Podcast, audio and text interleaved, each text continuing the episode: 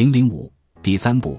涅俄普托勒摩斯法则与宙斯的诞生。涅俄普托勒摩斯法则规定，伤人者最终将会得到同样方式的报复。古希腊人几乎把这条法则视为自然法则一般，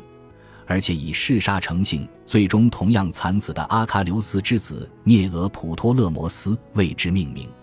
尽管涅俄普托勒摩斯生活的年代还在很久之后，但早在乌拉诺斯被刺之时，这条法则就开始显现效果了。盖亚和乌拉诺斯依旧维持着夫妇关系。不过，被阉割后的乌拉诺斯不再对万事万物施加影响，从此淡出了人们的视线之外。盖亚也逐渐退居到了地下。事实上，他最后成了大地本身，而且自此一直保持着这种形态。克罗诺斯和瑞亚，克罗诺斯成为了新一代神奇的领导者，娶了自己的姐姐瑞亚为妻。瑞亚在希腊神话中是各自要的角色。但在后来的罗马神话中，被尊为众神之母，因为她是奥林匹斯主神们的母亲或祖母。在现代世界里，瑞亚是土星最大的一颗卫星，这的确合乎情理，因为在罗马人那里，克罗诺斯变成了农业之神萨图恩。我们现在说的“星期六”这个词，就源自对萨图恩的祭拜。早期罗马神话中有好几个身份重要的女性都叫做瑞亚。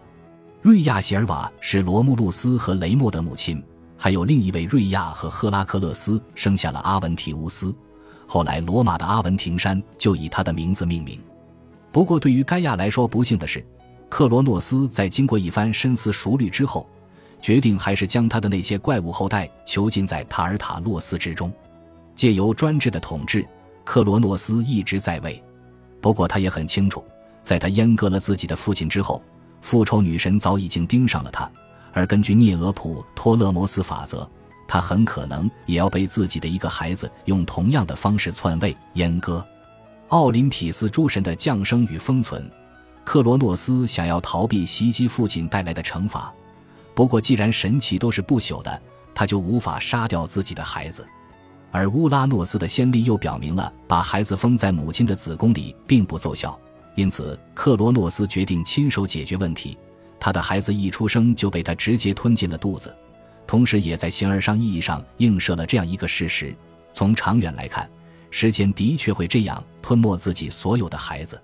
然而，在尝试避免不欺负后尘的过程中，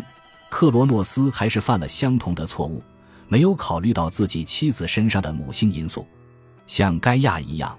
瑞亚也被自己孩子们的命运所激怒。而和他的母亲一样，他也决定有所回应。伟大的佛兰德斯画家鲁本斯有很多神话题材的画作。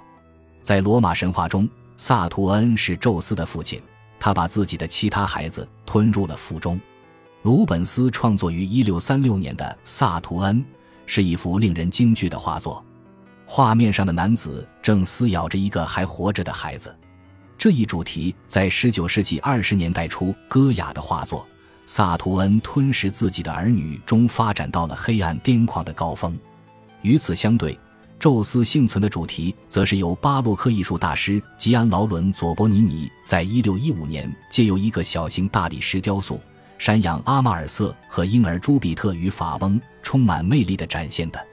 宙斯的诞生，就像希腊之后将要诞生的所有好女孩一样。瑞亚找到了她的母亲盖亚寻求建议，而盖亚则建议女儿到了临产的时候就回家。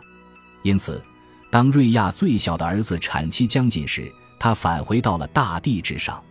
宙斯可能降生于里克托斯，又或许是在艾达山或迪克特山中的一处，总之是在克里特岛上。当克罗诺斯准时出现要来吞食宙斯的时候。瑞亚把一块克里特岛的大石头裹在襁褓中交给了他，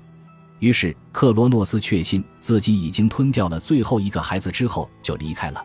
而盖亚带走了宙斯，一直秘密地抚养着他，用野蜂的蜂蜜还有阿马尔瑟的奶水喂养他。天庭之战与提坦们的苦战，尽管宙斯在远离他父亲警觉的目光之处慢慢蓄积力量，但克罗诺斯不仅强大而且狡猾。如果宙斯想要废除他，就必须需要盟友。在盖亚的哄骗下，克罗诺斯吐出了宙斯的兄弟姐妹们，克罗诺斯一吐出那块他原本以为是宙斯的石头，战斗就打响了。宙斯从塔尔塔罗斯中释放了盖亚被囚禁的那些孩子，而克罗诺斯为了维护自己的统治，则召集了他的其他提坦神兄弟姐妹。这场战争最早在天庭开始，而且规模浩大。按照赫西俄德的说法，在这十年中，无边的海洋在周围咆哮，大地怦然震响，宽广的天宇在摇动中呻吟，高耸的奥林波斯山因永生神灵的猛攻而摇晃。但最终，克罗诺斯被击败，和他一同对抗宙斯的提坦神们也被打入了塔尔塔洛斯。诸神对抗提坦和巨人们的战争，为文艺复兴时代以及随后的启蒙时代绘画提供了主题。